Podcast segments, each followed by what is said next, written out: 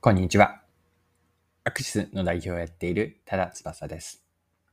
今回はあるファミリーレストランのアプリを取り上げて、ファミリーレストランはジョイフルなんですが、ジョイフルのアプリからマーケティングに学べること、あとは仕事での姿勢についても触れていきたいんですが、このあたりを一緒に掘り下げていければと思っています。それでは最後までぜひお付き合いください。よろしくお願いします。はい。今回はある記事を読んでのことなんですが、日経クロストレンドの記事です。タイトルは、広告は無駄金。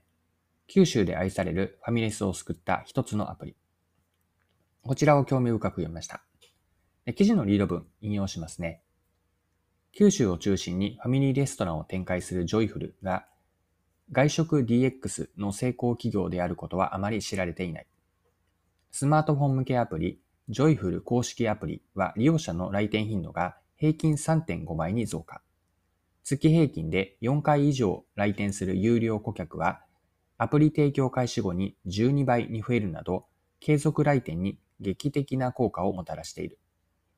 これが新型コロナウイルス禍で外食産業が苦戦する中、2021年6月期のジョイフルの赤字を防いだ。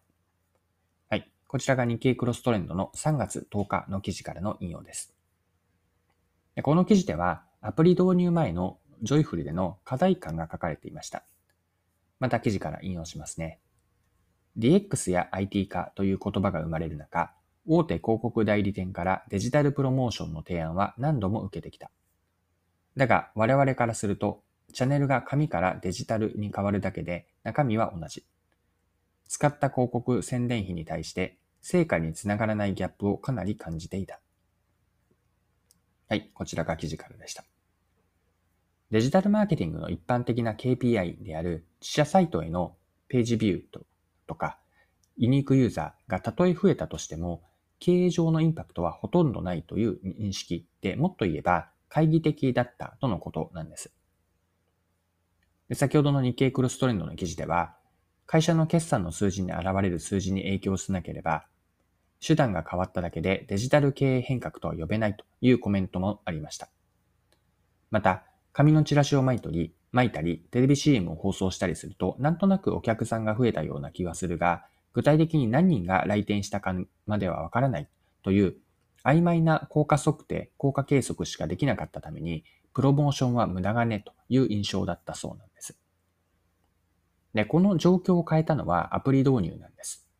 ジョイフルのスマホアプリと、またビーコンという短距離無線通信機器ですね。アプリとビーコンを使って来店計測に取り組みなんです。店内に設置したビーコンと来店客のスマホアプリが自動で通信をすることによって、お客さんの来店が把握できるようになりました。アプリ導入アプリ導入により来店頻度であったり、会員レンタの注文、つまり購買情報と来店頻度を紐付ければ、売上への影響がデータで可視化できるようになるんです。はい。で、ここまでのジョイフルの話というのは、経営者の視点と現場の視点には少なからずギャップがあるということなんですね。まあ、経営者視点と現場視点のギャップという話なんです。現場では反則などのプロモーションをやって紙のチラシを巻いたりとか、テレビ CM を放送して、なんとなくでも客が増えたような気がしただけで、これで達成感って得られるんですよね。しかし経営者の見方って違うんです。現場でのなんとなくという主観的な施策の結果を見せるだけでは、経営者は納得しないんです。現場を直接見ていないと、現場でのリアルの感覚を持てないので、曖昧な評価での経営上のインパクトというのは、うんと、評価にはまあ値しないと。なというのは、株主等への説明もできないので、これによって納得しない理由になってしまうわけです。このように経営者視点と現場視点では見ている景色がいわば建物の3階からと1階からくらい違うものなんですよね。はい。では最後にですね、今回の話から何が学べるかについて改めて整理をしておきましょう。教訓として持っておきたいのは、経営者ではない現場担当者でも経営者目線を持つことの重要性なんです。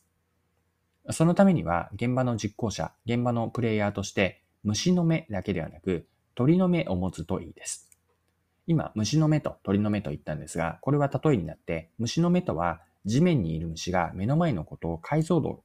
を細かく見る視点なんです。一方の鳥の目とは何かなんですが、高い上空からフィールド全体を俯瞰するような視点で、これが経営者視点にあたります。